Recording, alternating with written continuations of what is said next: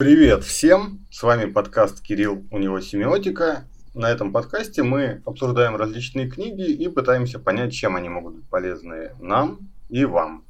Нас двое ведущих. Я Костя и мой коллега Дима. Привет.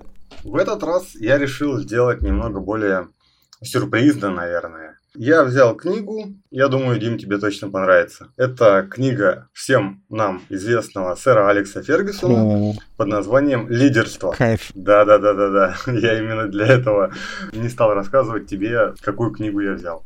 У сэра Алекса Фергюсона две известных книги. Это автобиография, которая называется просто «Автобиография». И вторая вышедшая в 2015 году «Лидерство». Она не очень большая на самом деле, но ее очень трудно достать. Я постарался, все-таки нашел, купил, прочитал. И сегодня мы будем обсуждать лидерство. И особенно для тех, кто не интересуется футболом, мы постараемся обсудить эту книгу о лидерстве с той точки зрения, с которой она поможет любому человеку, а не только великому футбольному тренеру. Поехали! Дим, я знаю, что тебе тема зайдет не только с точки зрения футбола, а с точки зрения того, что ты очень много работал на разных менеджерских должностях, и тебе приходилось управлять различными людьми. Нам с тобой автор книги очень хорошо знаком, я думаю, мы постараемся очень глубоко препарировать эту книжку. Первое, с чего я хочу начать, это принципов, которыми руководствовался сэр Алекс Фергюсон. Ты можешь вот прямо сейчас из головы взять 3-4 принципа, которые способны помочь не только в футбольном деле, но и в целом, чем сэр Алекс Фергюсон может научить каждого из нас именно в плане лидерства, управления и как быть крутым боссом. Слушай, 3-4 называть не буду, сто процентов не угадаю. Слишком умный дядька, чтобы было так считывать. А, ну, давай возьмем обязательно, как ни странно, это должна быть харизма. Все равно у лидера она обязательно должна быть, иначе тебя не воспримут. И вторую какую-нибудь вещь возьмем, это умение доказать результат на какой-то очень короткой дистанции, чтобы тебя поверили. Знаешь, не, не столько на короткой дистанции. Сэр Алекс как раз-таки умел показывать на сверхдлинных дистанциях очень крутой э, результат. А на короткой дистанции, кстати, помню, что первые годы его очень много критиковали и даже хотели уволить. Но несколько принципов, которые можно ужать до там трех, я все-таки вынес для себя из этой книги. Во-первых, дисциплина. Железная, абсолютно железная дисциплина, благодаря которой все знают, что они должны делать и знают, за что они могут понести наказание. Это буквально в самом начале книги Фергюсон приводит пример, что он вывел трех человек из состава за нарушение дисциплины, тогда в его составе не хватало людей, и из-за этого вывода из состава прогульщиков, виноватых, они проиграли пару матчей. И эти пару матчей в итоге привели к тому, что они потеряли чемпионство. Это тот самый сезон, когда Манчестер Сити выиграл по разнице мячей. Но э, сэр Алекс сказал, что в целом об этом не жалеет. Да, он признал, что, скорее всего, э, они бы взяли больше трофеев, если бы он был мягче. Но одновременно с этим он считает, что они бы не взяли те все другие трофеи, которые сэр Алекс с командой выиграл, если бы не было настолько железной дисциплины. То есть он, грубо говоря, пожертвовал тем чемпионством, чтобы отстоять правильность своих принципов. Это высокая жертвенность, мне кажется. Второе – делегирование тоже прям базовый принцип у него. Он, например, не вел сам тренировки. Все знали, что босс он, но э, руками он не делал каких-то вещей, которые, знаешь, вот сейчас принято, что хороший лидер должен участвовать в процессах точно так же, как все остальные. То есть копать землю точно так же, как все остальные землекопы. Он этого не делал. Он доверялся людям, которые более профессиональны в этом конкретном вопросе. И им отдавал полностью управление. Со своей стороны он наблюдал только. Это вот второй принцип, который прям базовый, можно сказать, про Алекса Фергюсона. И третий принцип – это сила духа. Он прививал команде такую силу духа, такую ментальность, которая позволяла выигрывать те матчи, которые бы не выиграли, даже если бы они были более профессиональны, но не настолько крутой ментальностью. Тут важный принцип, который я прям только в книге прочитал, который я не знал об этом человеке раньше, это то, что ментальность и мотивация это разные вещи. Мотивация это на какую-то конкретную задачу, там, на, на какой-то конкретный матч. Тут работает мотивация, но ментальность это что-то более долгосрочное. Если у тебя есть какая-то высокая ментальность, она поддерживает твои высокие стандарты и не позволяет тебе опускаться ниже. Это несколько более сложная вещь, чем мотивация. Ты, э, Дим, когда-нибудь задумывался о том, что ментальность и мотивация это разное. Сильно не задумывался. Реально очень крутая мысль, потому что обычно это как бы ставит через равно, да, поднимите боевой дух, поднимите вашу мораль. То, что ты разложил, то, что, то, что говорит сэр, это, да, действительно разные штуки. Да, мне тоже очень понравилась эта мысль, что ментальность срабатывает сильно по-другому. Мотивировать, вот тут можно привести пример другого тренера, Жозе Мауриньо. Он именно про настрой, он настраивает воинов прям на какие-то определенные короткие отрезки, и там они могут обыграть даже тех, у кого серьезная высокая победная ментальность. Но в долгий срок это не сработает. Поэтому цикл побед у Жозе Мауриньо это 2-2,5 сезона, а цикл побед сэра Алекса Фергюсона это 27 лет. Цифра на лицо. Да, да, да, да, да. Это вот прям про очень долгий срок. И поэтому, отталкиваясь от этих базовых принципов, я бы хотел перейти к более мелким, которые показывали Фергюсона как великого лидера. Мне понравилась его фраза, которую он тоже в начале книги говорил, что всегда перед командой, объясняя, что им делать в более широком смысле, не просто про тактику, а что им делать, будучи футболистом, он говорил, что у нас двое ушей, двое глаз и только один рот. То есть мы должны вдвое больше слушать, вдвое больше наблюдать и только потом говорить. Фергюсон его использовал абсолютно всерьез. То есть он приводил пример интервьюера, который мог записывать интервью по, там, по 3-4 часа. И нет, это не про Дудя, а про человека, который просто выслушивал людей, имел такой дар прям слушать людей очень внимательно и никак их не прерывать, просто дать людям выговориться. И Фергюсон применял этот принцип – он в первую очередь людей слушал. Это вот еще один его принцип, в котором, чтобы быть лидером, нужно больше слушать, чем говорить что стоит взять на заметку, наверное, очень многим публичным лидерам, которые очень много говорят и тем самым очень себя дискредитируют. Надо запомнить. Потом про наблюдение. Тут Фергюсон это связывал с делегированием и считает, что нужно отстраниться от непосредственных процессов и просто наблюдать за ним. Потому что если ты будешь в гуще дел, ты не заметишь каких-то мелочей, которые могут играть ведущую роль твоих последующих решениях. Именно поэтому он делегировал своим помощникам ведение тренировок, хотя, собственно, он же тренер, он должен тренировать, но Алекс Фергюсон никогда так не делал в свою зрелую карьеру.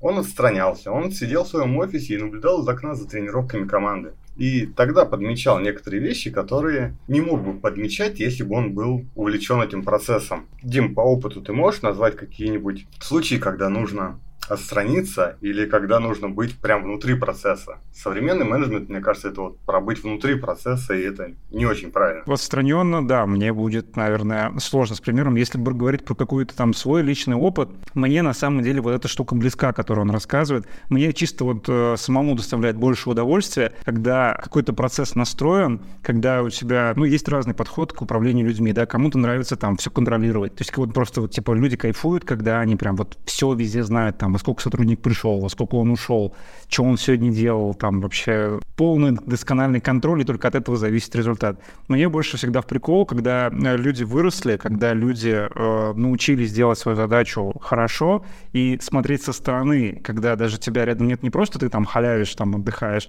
а ты со стороны наблюдаешь, как они достигают хорошего результата, и вот за счет этого там внутреннего их взаимодействия возникает какой-то новый качественный процесс, это реально очень большой кайф. Но в то же время я сейчас не очень сильно могу понять, понять, как это применить там на, на текущих реалиях. Но по философии я с ним прям полностью согласен.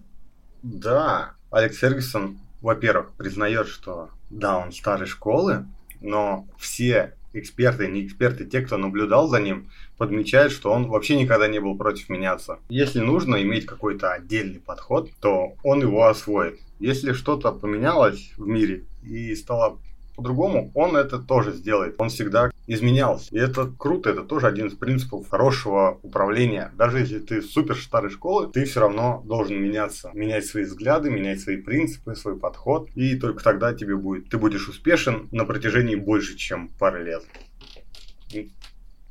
Ну, тут, наверное, даже как бы ты заметишь, что, опять же, мы говорим старая школа, но мы все понимаем про цикличность то, что там, может быть, в какой-то момент старо, стало старой школой, да, вот сейчас, мне кажется, идет слишком, ну, опять же, такое мнение в разрез, перенасыщение всеми этими гибкими методологиями, всеми этими супердружелюбными травоядными подходами. За счет этого тоже утекает результат, и мы сейчас находимся в ситуации, когда, ну, все вот это вот такое более разнеживание, оно очень дорого начинает обходиться, и как раз-таки антикризисных менеджеров, которые сейчас большинство на всех работах, это антикризисные по факту менеджеры, потому что глобально идет кризис. Они-то и обращаются ко всем этим там старым школьным э, учебникам и берут, черпают оттуда все идеи. Поэтому я думаю, сейчас наоборот, может все, что как тогда было актуально, сейчас возвращаться и использоваться с новой силой.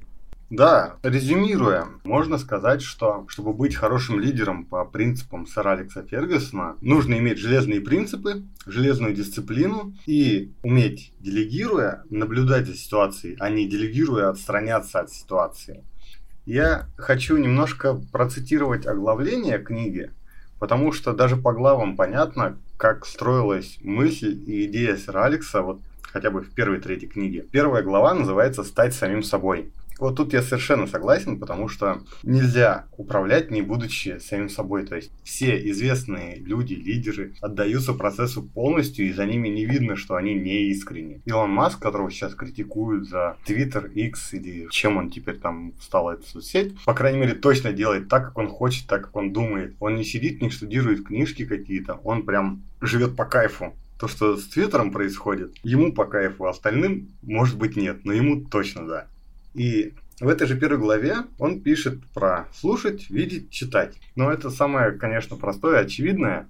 А вот дальше Дисциплина, трудолюбие, драйв, уверенность в себе. Именно в таком порядке. Я уверен, что если вы достаточно дисциплинированы, трудолюбивы и способны оба этих параметра поддерживать долгое время, у вас появится драйв, куда бы вы ни пошли. Если вы дисциплинированно, трудолюбиво приходите там на работу в 9 утра и выкладываете там на 100%, у вас появится драйв. Вы захотите делать еще больше и лучше. Особенно если вы лидер, а не стоите у станка. Хотя и таких людей он тоже приводил в пример и восхищался. И после этого только появляется уверенность в себе, которая тоже очень важный параметр для любого лидера и даже для любого работника, который не имеет никаких менеджерских задач.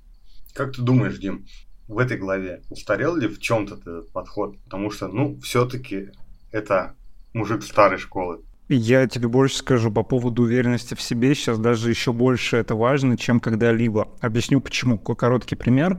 А, какое-то время, э, вот, наверное, лет там 10 назад, можно было, как на самом деле, быть лидером не особо сильно что-то из себя представляющим. Попали в такой период, когда сотрудника, даже управленца, очень сильно защищала такая вещь, как иерархия. То есть ты приходил в компанию, и над тобой мог сидеть абсолютно там, ну, ни, никак не проявляющий себя сотрудник с точки зрения коммуникации, что-то еще. Но он был твой начальник, ты обязан был обращаться к нему на «вы», ты обязан был его слушаться, потому что компания была такой организацией, где было все достаточно строго иерархично, логично, и так принято, по-другому нельзя. Сейчас, все-таки, учитывая более сильно, более гибкую структуру всех э, команд, что, в принципе, у людей нового поколения нет вот этого, когда они тебе по умолчанию там, тебя за что-то должны уважать, потому что ты старше, потому что ты начальник, почему ты должен быть на «вы». Сейчас это еще более важно, чтобы ты проявлял сразу на берегу вещи, такие как уверенность в себе, понимание, что ты говоришь, э, вызывал доверие и вызывал понимание, что реально ли за твоими идеями можно пойти. Сейчас это еще более важная штука, чем было в, то, в те времена. И мы видим,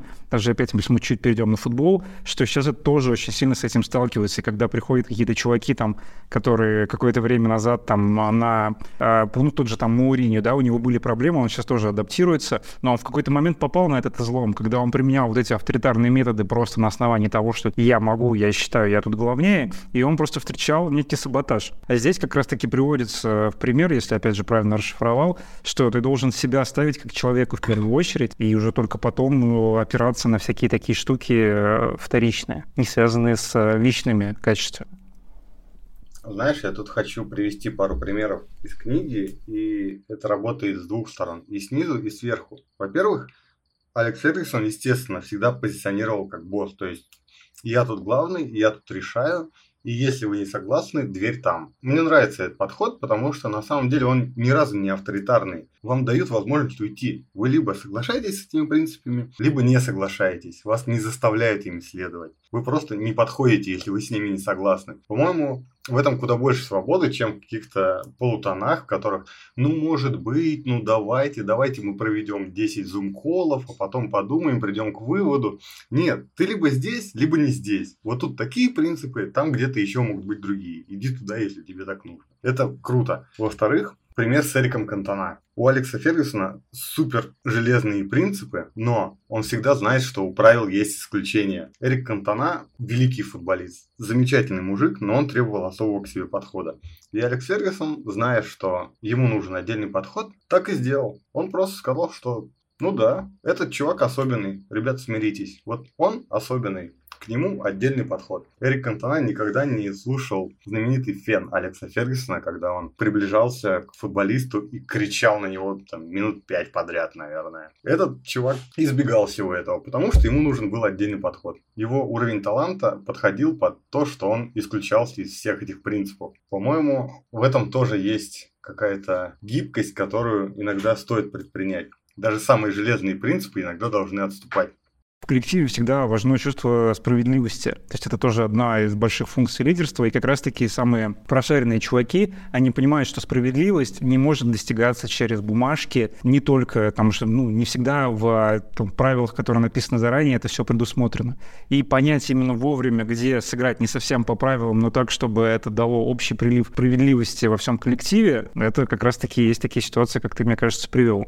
Да, мне нравится такой подход, знаешь, когда из любого правила есть исключение. Сами правила по себе ничего не приносят. А вот если правила использовать с умом, и когда нужно отступать от них, Окей, вспомним, например, Криштиану Роналду. Алекс Фергюсон заменил ему отца, хотя он никогда не выглядел как человек, который, ну, очень глубоко заботится, потому что от людей он избавлялся с большой легкостью, если они ему не подходили. И насчет избавления, раз уж мы это затронули. Алекс Фергюсон рассказывал очень интересную историю, что ему нужно было уволить 85-летнего скаута. Это было в начале 90-х, он был еще довольно-таки неопытным. Он подошел к нему на обеде командном и начал, знаешь, ходить вокруг да около, что может быть, возможно, тебе стоит подумать о том, что и так далее. А мужик, все-таки 85 лет, он смотрел на него и говорил, скажите прямо, что вы хотите, скажите. Он все ходил вокруг да около, и в итоге он его не уволил, не смог, потому что уважение к старшим, и все-таки дедушка такой почтенный, проработал в клубе там около 40 лет, и молодой Алекс Фергюсон не смог. Он в итоге перевел его на какую-то декоративную должность,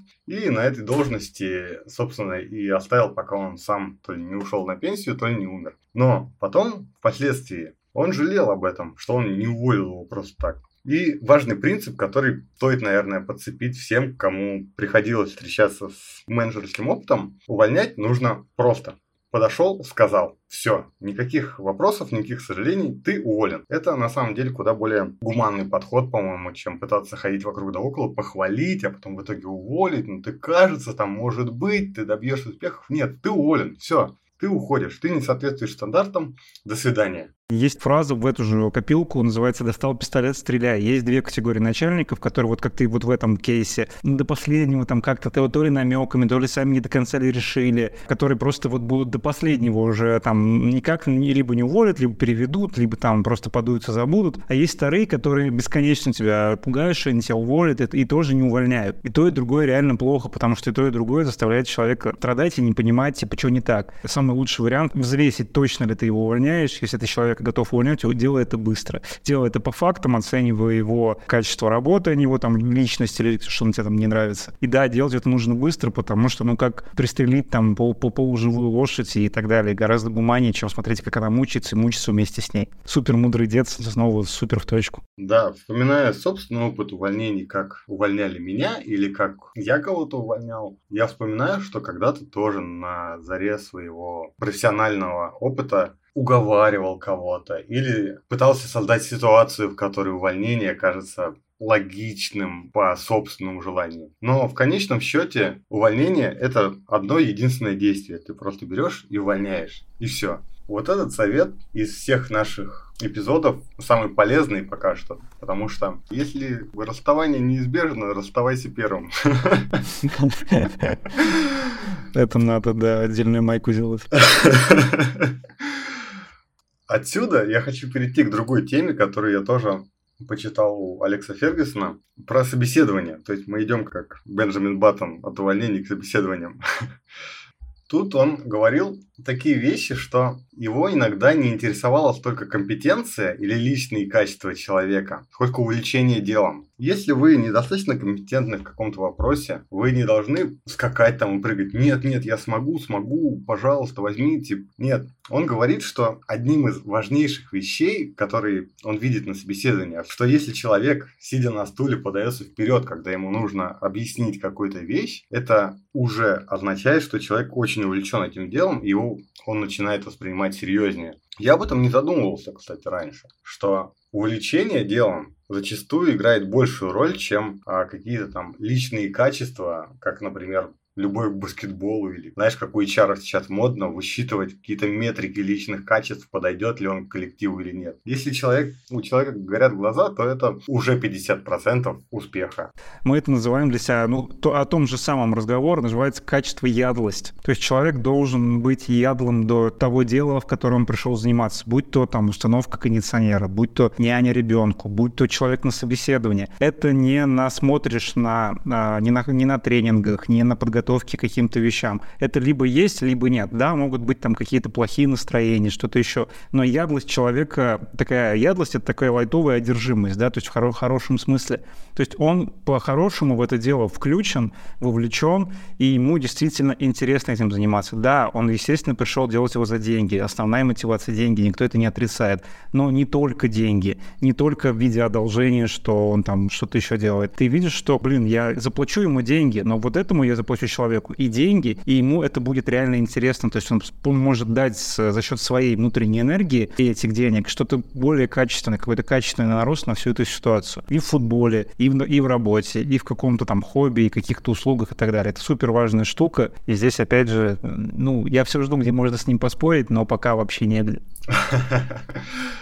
Знаешь, ну, может быть, вот здесь тебе удастся поспорить, вернее, подискутировать. У него есть принцип, который затем оседлали все крупные корпорации, по крайней мере в России, я точно в этом уверен. Этот принцип звучит очень просто. Если сотрудники чувствуют, что принадлежат сообществу людей, близких им по духу, то они проявляют лояльность. Но есть большая разница между духом и лояльностью в Манчестер Юнайтед и духом и лояльностью в видео. По-моему, просто гигантская разница. Потому что я работал в видео какое-то время, будучи студентом, и столкнулся вот с этой вот э, такой крахмальной корпоративной культурой, в которой ваши там региональные менеджеры увозят вас куда-нибудь в лес поесть шашлыки, и вы там обсуждаете, какой другой отдел мудаки. Нет, у меня складывалось такое ощущение, то на мне просто экономят, что если я более одухотворен, там, более лоялен, и что у меня там, не знаю, через 5 лет упадет 10 тысяч бонусов за лояльность, то на мне просто экономят. У меня вот такое ощущение было. Но в том же 2010, 2005, 2012 я смотрел на игру Манчестер Юнайтед и чувствовал, как их дух сообщества, их э, стандарты, их клуб, все-таки клуб это всегда закрытая структура, это куда больше про дух, чем то, что происходит со мной в видео условном. Вот эту разницу я хочу понять и разобраться, почему дух и сообщество людей, близких им по духу в видео не работает, а у Алекса Фергюсона это работает, и это одна из ключевых вещей, которые он всегда прививал? Мне кажется, есть простой ответ, что всегда сверху, если стоит человек, который в этом искренне в это верит, и это несет, как основной там евангелист, да, всей этой идеи, все он это проповедует, по большому счету, не насаждает, не потому, что у него KPI, не потому, что ему так спустили в корпоративной культуре и надо, чтобы это было, чтобы, как ты говоришь, это экономить, потому что лояльный сотрудник реже увольняется, он там больше перерабатывает за бесплатно и так далее. То есть экономические показатели, да, то есть лояльность как э, инструмент оптимизации расходов и повышения качества труда. Так или иначе, лояльность — это некая верность, да, верность либо продукту, верность либо человеку, либо там системе, в которой эта лояльность проявляется. Поэтому все очень просто. Не обязательно должна быть там такая большая история, как супер большой клуб Манчестер Юнайтед, да, можно и в маленькой компании, можно в маленьком коллективе, если сверху люди несут какие-то конструктивные ценности, сами ими горят, сами их проповедуют, сами их демонстрируют, и других это зажигает и загорает, чего угодно, там, фанаты Вархаммера, я не знаю, там, фанаты Pokemon Go. И если люди этим занимаются, и как бы все, кто-то есть ведущий, всегда это будет искренняя лояльность и приверженность этому всему. Всегда даже в NVIDIA может найти супер крутой чувак, который будет искренне нести ценности NVIDIA через свою искренность вниз, и там это будет да, все равно лучше работать, чем в других отделах. Но ключевое — люди. Люди делают эту лояльность настоящей и пропуская через себя, через свои там эмоции, через свое там понимание, для чего они это несут дальше. Видимо, я просто не сталкивался с настоящей корпоративной культурой, потому что я всегда считал, что это просто нам не экономит. Потому что текучка это дороже, чем один лояльный сотрудник, который вместо прибавки или индексации просто любит попинать мяч после работы. Слушай, да нет, можно приводить кучу компаний, не знаю, ну вот, допустим, есть там Артемий Лебедев, да, но он же просто сам по себе такой чудак, то есть он особо ничего не экономит, но просто у него там внутри супер лояльные ребята, им просто нравится тусить с ним просто потому, что вот он такой, просто классная компания, условно там корректно, некорректно, Тинькофф, более маленькие компании, какие-то студии, можно подвести такую мысль, без настоящего лидерства внутри компании, конкретных людей, настоящей лояльности можно не ждать. Она не возьмется, если там какие-то безликие менеджеры, которые меняются, приходят из отдела в отдел, там ничего не получится. Поэтому, нет, то есть 100% есть, да, их очень мало в каких-то таких либо очень больших компаниях, либо в компаниях старого образца, либо, ну, в стартапах этого на самом деле дофига. Или в компаниях таких средненьких, э, неинвестиционных, где э, там люди реально тоже на свои деньги пытаются жить и так далее. То есть не просто отсиживают оклады, отрабатывают KPI и отчитываются на конференциях с помощью книги «Как лгать с помощью статистики», статистики, как у них все классно. Кстати, про это есть хороший пример в книге. Когда строили базу Манчестер Юнайтед, тренировочную новую, в проекте было заложено, что первая команда обедает, ужинает отдельно, остальные отдельно. Персонал отдельно, молодежь отдельно и так далее. Сэр, сэр Алекс Эверсон вмешался и сказал, что нет, так не будет. И построили общую столовую для всех, чтобы одни общались с другими, другие с третьими и так далее, чтобы все видели, что звезды первой величины там, уровня Райана Гиггса могли просто кушать рядом с кухаркой, например. И сам сэр Алекс Фергюсон, э, видя иногда, что какой-нибудь молодой игрок обедал один, он обязательно подсаживался именно к нему и поддерживал просто легкую непринужденную беседу. И таким образом дух клуба передавался, во-первых, не только первой команде, но и молодежи, и просто персоналу. Все это работало вместе от китманов, ну, ребят, которые подготавливают форму для команды, до звезд первой величины. Они все обедали вместе. И, кстати, никто сильно не протестовал. И я уверен, что если бы это кому-то не нравилось, он бы в клубе не задержался. Так как э, сэр Алекс Фергюсон всегда был открыт к чему-то новому, чтобы вводить какие-то инновации, чтобы всегда оставаться на шаг впереди, он использовал простейший принцип, который, опять-таки, в рамках нашей негласной войны с цыганами, это доказательность. То есть он всегда выслушивал людей, которые приходили к нему даже с самыми дикими идеями, но просил одно единственное – докажите мне, что это работает. И все, больше ничего. Если вы доказываете, с вами заключает контракт Манчестер Юнайтед. А если с вами заключает контракт Манчестер Юнайтед, то come on, ну вы в шоколаде. Тут это работало именно так. Через доказательность. Например, они использовали первыми в премьер-лиге маечки с трекерами. То есть вот эти вот майки, которые сейчас можно увидеть на футболистах, похожие на лифчики, первыми ввели в Манчестер Юнайтед с одобрения Алекса Фергюсона. Работало это как? Там трекер, который отслеживает дыхание, пульс и GPS-трекер, то есть перемещение по полю. И они первыми это ввели просто потому, что человеку доказали, что это работает. Тут кроется тоже очень простой, понятный принцип. Всегда будьте открыты к чему-то новому, но просите доказательств все эти аффирмации со Вселенной, ну хорошо, пусть это очень круто, пусть это принесет мне миллионные доходы уже завтра, ну просто докажите, что принесет. И все. Просто и понятно. Просто представляешь, что если бы реально сколько денег пассажир всадило на карту Тару, что у них до сих пор не прет просто. Да просто карта не идет. Если бы это работало, да, но вот у чуваков есть там все деньги мира, да, ну что еще им надо сделать? Как, как попросить у Вселенной, чтобы все было? Тут опять-таки тоже все просто. ПСЖ нарушила еще один базовый принцип, который можно отнести к любой менеджерской деятельности. Никто не должен быть больше, чем клуб. Ни один ваш сотрудник не должен быть важнее всей фирмы. Сотрудник всегда выполняет свою работу. Слушатели, наверное, вспомнят, что 15 минут назад я упоминал Эрика Кантона, про которого все эти железные правила дисциплины не действуют. Но hear me out. Тут нужно понимать, что некоторые правила могут не действовать на определенного человека, просто потому что он выше этих правил, потому что он уникален, но он не может быть больше, чем ваше общее дело. И вот ПСЖ, Дим, тобой упомянутый, по-моему, нарушает этот принцип, что кто-то важнее, чем сам клуб. И поэтому у них не получается и никогда не получится ни с Таро, ни с запросами вселенной, даже ни с сэром Алексом Фергюсоном, потому что он просто развернулся бы с порога и даже не пытался бы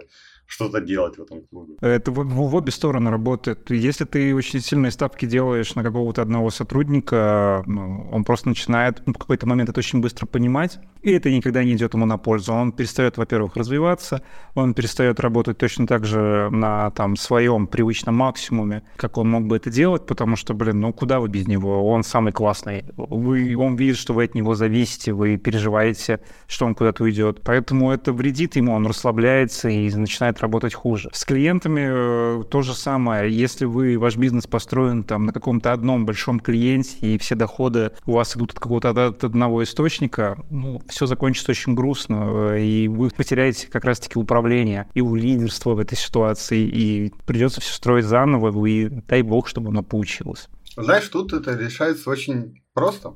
Даже если ваш лучший сотрудник или ваш главный клиент, они прям ваша дойная корова или тот, кто тащит вас вперед непосредственно, достаточно, чтобы они понимали, что без них у вас тоже все еще все будет хорошо. Вы знаете, что ваши принципы важнее даже лучшего сотрудника. И что если лучший сотрудник вдруг перестанет быть лучшим сотрудником или посчитает себя единственной звездой в команде и назовет всех остальных нелицеприятными словами, то он просто покинет эту команду. Или разрыв контракта вашим, с вашим основным клиентом не убьет вас. И тогда у вас все еще будет в руках ситуация, вы сможете до сих пор на нее влиять. И тут, Дим, мы мягко перешли к седьмой главе. Вот тут мы уже переходим от менеджмента, в котором красивое лидерство и флаг впереди, к проблемам, когда в штиле флаг уже не развивается, а проблемы случаются, и их может быть очень много. Он, как человек старой школы из рабочего района, говорит, что вы должны не сгибать спину, вы должны смотреть вперед и не слушать критиков, а лучше давать им прям жесткий отпор. Как ты думаешь, как сейчас кризис-менеджментом, вот этим, который ты уже упоминал, идет работа с неудачами. А, к сожалению, у кризис-менеджмента очень плохая вообще репутация. Ее очень любят собственники, кризис-менеджеров, потому что они в них видят такую волшебную палочку, которая им сейчас придет и ведет порядок. По факту кризис-менеджеры, плохие кризис-менеджеры, как работают? Они приходят с очень серьезным лицом в компанию и говорят, ух, как у вас здесь все плохо, не работает, как все неправильно. Вот не то, что вот он озвучивает принципы, да, как ну, нужно продолжать верить в дело, они полностью не верят в дело. Они убеждают всех собственников, что у них все неправильно. У них там ленивые менеджеры, плохие подрядчики, которые их там доят на несправедливые суммы. И начинают просто резать по-живому а, мотивируют это тем, что они спасают таким образом бизнес. В итоге выкорчевывается вместе, там, как там, вместе с водой выплескивается ребенок, то есть выкорчевывается все в азарте, потому что это его основная задача, кризис-менеджера, э, срезать ненужные траты, так называемые. В итоге очень часто, там, в 9 из 10 случаях, они просто все вырезают. Это проектная история. То есть кризис-менеджер, он приходит на время, когда бизнесу плохо. И они приходят, например, там, на 2-3 месяца. Они пришли, вырезали, все убили, ушли. Собственно, такие, ну, сейчас будем жить классно. А в итоге нет. В итоге бизнес полностью умирает, потому что ушли и хорошие сотрудники, и плохие и так далее. Все потому, что кризисным менеджером в нормальной ситуации должен оказаться кто-то изнутри. Тот, кто э, был там почти главным, либо человек, осознавший, в чем проблема, либо человек, полностью понимающий, что там происходит, а не внешний аудит и так далее. Но для этого нужен реально внутри какой-то сильный лидер, который сможет на себя эту роль забрать. И это очень редкая история, Кость репутация кризис-менеджера, она с одной стороны, очень разрекламированная, как, как псевдополезная история. На практике это просто за дополнительные деньги тебе убивает твой бизнес еще быстрее, чем он погиб бы сам. Если так подумать, то кризис-менеджер – это, собственно, человек, который и работает на том, что обслуживает кризис. Без кризиса кризис-менеджер не нужен. Да. Логично, что они приходят и заявляют, да у вас все очень плохо. Все так. Алекс Фергюсон в этом случае предлагает Собственно, такой подход абсолютно простой. Вы должны продолжать верить, увеличивать дух И менять людей, тут он не разменивается по мелочам. Если кто-то перестал соответствовать вашим стандартам, с ним придется распрощаться. И даже если это очень теплые воспоминания, это очень дорогой вам работник. Но если он не соответствует стандартам больше, если он слишком стар, слишком стал ленив, слишком горделив, с ним приходится прощаться и перетасовывать состав, чтобы вернуться на круги своя. Естественно, быть всегда открытым к чему-то новому, вводить какие-то изменения в сами процессы, всегда их шлифовать и держать высокие стандарты. Это не прямо кризис-менеджмент, конечно. Это очень простой подход. У вас кризис, вы находите, почему это происходит, и решаете это заменой людей, заменой спонсоров, заменой клиентов – чем угодно, но не какими-то полумерами или красивым, как его, Дим, напомни, бирюзовым менеджментом. Можно, можно его так назвать. Да, бирюзовый менеджмент, где супердемократия, э, все, все розовые пони, и все у всех классно. Да, когда все всех выслушивают, и все решают, как же поступить в такой ситуации когда проводятся ретроспективы, где обсуждают, проводятся нытинги, так называемые, где все рефлексируют, почему не получилось, где заказывается дополнительный корпоратив, чтобы все пришли в себя, меняются задачи, повышаются зарплаты, чтобы человек в себя пришел. Ну, в общем, пока инвестиционные бабки есть, делают все что угодно, кроме того, что предлагает умный сэр Алекс Фергюсон. Да, мужик тут не разменивается по мелочам. Он лидер, он смотрит сверху вниз. Возможно, у какого-то условного футболиста из его команды, от которого он избавился. Мнение другое, конечно. Но тут книга сэра Алекса Фергюсона, и ему я буду доверять куда больше, чем какому-нибудь безымянному футболисту, который куда-нибудь там ушел из-за него или из-за конфликта с этим человеком. Поэтому он говорит, вы просто меняете людей, отправляйте их в клубы попроще, даже если это молодежный состав. Вот он упоминал, что молодежный состав, который там, ребята 10 лет старались, учились, но они не дотягивают до этого уровня. И у них есть родители, которые вложили все в своего сына, а он, оказывается, ну, не дотягивает до уровня там, премьер-лиги Манчестер Юнайтед до звезд. Просто не подходит. Приходится избавляться. Да, слезы родителей, да, там, слезы этих подростков, которые просто не проходят туда. Ну, что поделать, это жизнь, это не какая-то там сказка, в которой все вдруг становятся клевыми, а в конце танцуют и поют песни. Поэтому я предпочту такой состав. Я даже сам предпочту быть уволенным, потому что я там не соответствую каким-то стандартам. Или уволить сам кого-то, кто не соответствует этим стандартам, чем слушать все эти, как ты говоришь, нытинги или что-то тому подобное. Ну, потому что все эти люди потом в итоге, если лидер прогибается под эту ситуацию, все заканчивается все равно всегда одинаково, заканчиваются деньги на проекте, какая бы ни была богатая команда, какая бы, опять же, видели примеры в футболе и везде, и если кризис идет за кризисом и ничего не меняется, сильные люди, сильные сотрудники не будут оставаться в командах и компаниях, где системно происходит что-то плохое по качеству. Сильные, действительно сильные сотрудники, они такие, так, ну, значит, я ухожу первым. До того, как меня уволили, мне неинтересно было, да, я любил этот клуб, любил эту компанию, но, пожалуй, я пойду там, где реально люди хотят заниматься классными делами. Это первый будет потеря, вы потеряете лучших людей только из-за того, что вы потеряли управление этой ситуацией. Второй момент, люди, которые вас просили, эти нейтинги, просили понять их, простить, дать второй шанс, третий, четвертый, давали обещания, не выполняли их, они же вас и продадут первыми, потому что когда придет аудит, собственник или кто угодно, они первые скажут, да мы-то что, вот, вот он, лидер сидит, мы что, мы работаем, играем, как можем, вот он виноват во всем, вот его система, чего вы с нас спрашиваете.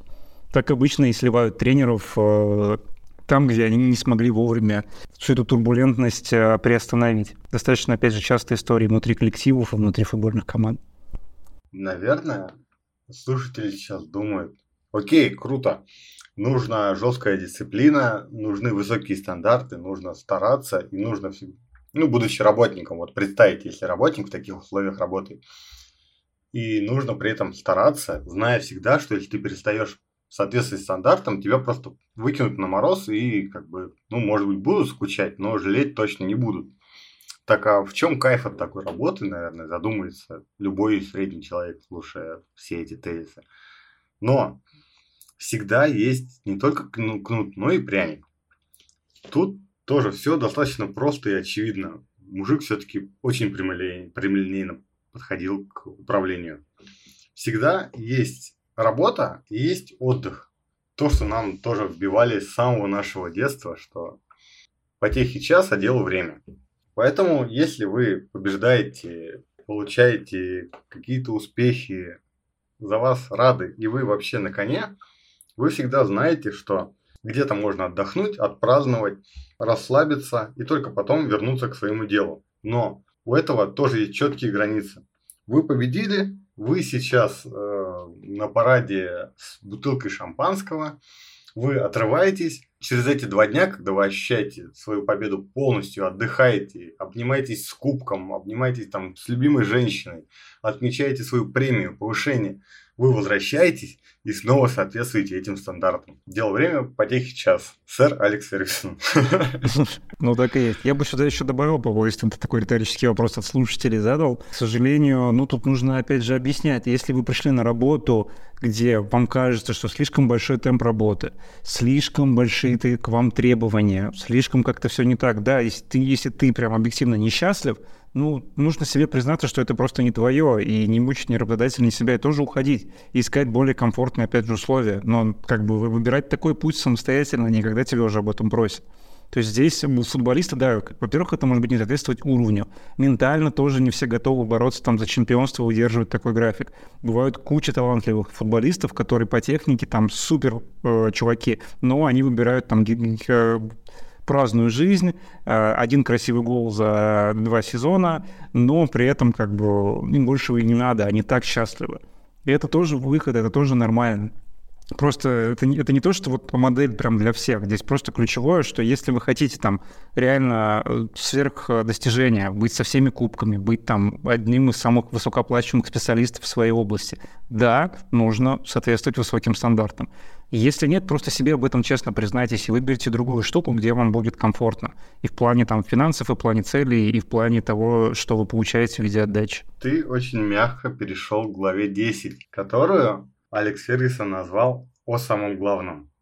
И в ней пять подглав. Покупка игроков, бережливость, зарплата, переговоры, агенты. Говоря про ленивых, я уверен, ты держал в голове пример Поля Пакба.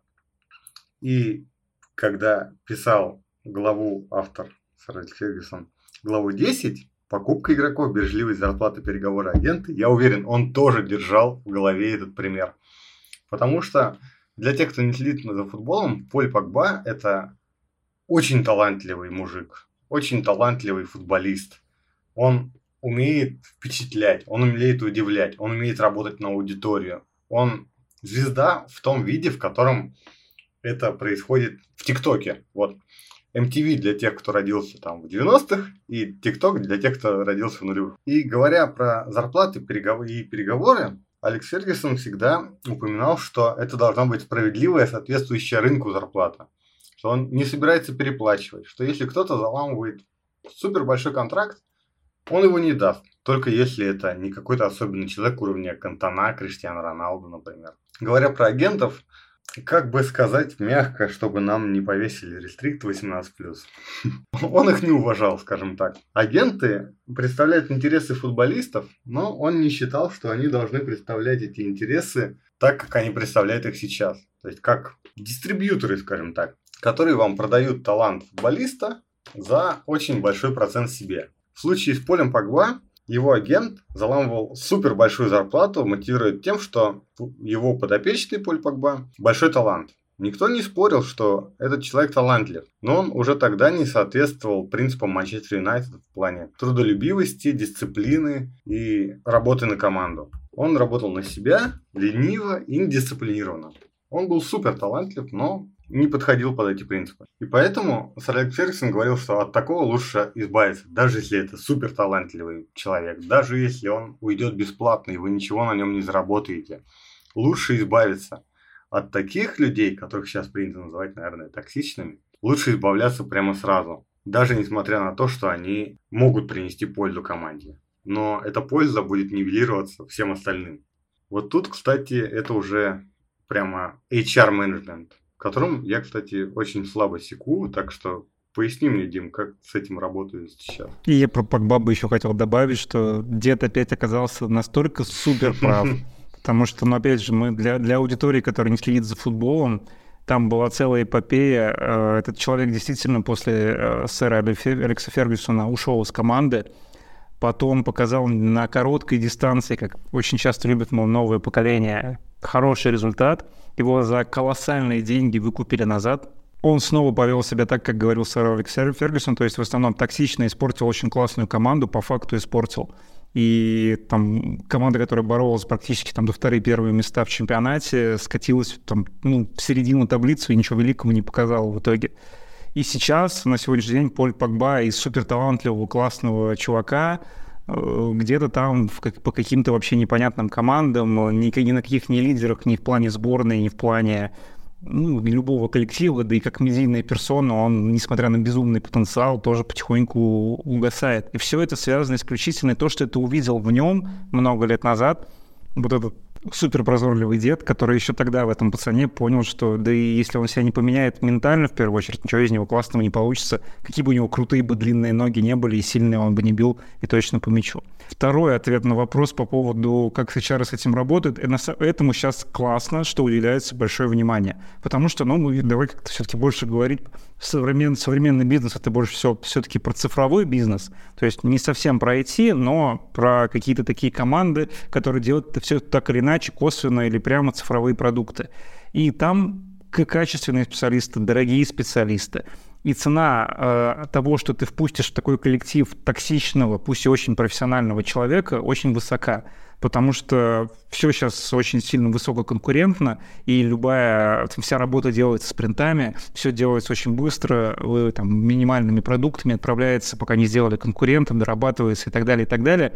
И на хороший коллектив достаточно одного токсика, который разрушит вообще все на котором встанет вообще все, потому что люди сейчас требуют к себе больше уважения, персональное нет личной коммуникации не так много, и та коммуникация, которая есть, она должна быть суперкомфортной, супербыстрой, суперкомфортной и не задерживаться нигде. И сейчас HR, понимая это, что это гигантские риски для бизнеса по деньгам, уделяют этому очень сильно большое внимание и отдельные большие собеседования, помимо того, что проходят на момент приема, так еще сейчас практически легализован целый этап на приеме на работу, как некое интервью после прохода всех технических собеседований, базовых собеседований, знакомства с командой. То есть чувака просто включают камеру, включают камеру всем, всей команде, и вот просто они болтают минут там 20-30, чисто просто обо всем ничем. Там, расскажи о себе, что-то еще. Если в этот момент уже какой-то триггер возникает, даже если он супер классный, написал там все технические задания, прошел все тесты, понравился собственникам, но команда его отторгает, уже на этом этапе или есть большие риски, его не возьмут и будут смотреть дальше. И в этом видится большая угроза для всех токсиков. Им нужно с этим начинать работать, потому что, ну, если их взяли без разговора в какой-то коллектив, скорее всего, там уже такие токсики и сидят. Никакого счастья он там не получит. Еще один момент, наверное, последний на сегодня. То, как сэр Алекс Фергюсон видел социальные сети. Опять-таки, мужик старой школы. Он не видел социальные сети как социальные сети в том виде, в котором мы их обсуждаем. Социальные сети для него равно нетворкинг. Он имел в виду именно его. У него есть сотни тысяч номеров знакомых тренеров, друзей из этой сферы. И он всегда к нему обращался за советом. То есть, как лидер, он всегда использовал опыт других людей. Он советовался с другим человеком, с тем, с кем он работал, с тем, кто работал под его начальством он всегда обсуждал это с другими людьми из той же самой сферы. Сейчас мы называем это нетворкингом, но, наверное, это проще назвать какой-то сетью знакомых. Он всегда был вежлив с своими коллегами, даже несмотря на то, что он, прямо цитируя книгу, мы орали на друг на друга во время футбольного матча, но после я всегда приглашал этого человека выпить бокал вина после матча. Победа, поражение, что угодно произошло, он приглашал тренеров других команд выпить бокал вина. Вот этого подхода сейчас не хватает в, в эпоху интернета, удаленки, зумов, какого-то личного общения, в котором вы можете обменяться телефонами и затем быть, ну, приятелями, не друзьями, но приятелями, даже несмотря на то, что вы соперничаете. У нас как-то это опускается, по крайней мере в современной корпоративной культуре, мне кажется, мы просто не знаем своих конкурентов или, обсуждая своих конкурентов, считаем их только противниками. А для него противники были только во время матча. 90 минут вы противники. Все, что после, вы приятели, коллеги, и нужно уважать профессию друг друга. Я вот не помню таких случаев, чтобы конкурирующие команды были приятелями вне своего бизнеса, как конкурирующие лидеры, например. Не вспомню других кейсов, кроме футбольных это очень классная вообще тема, поднятая напоследок.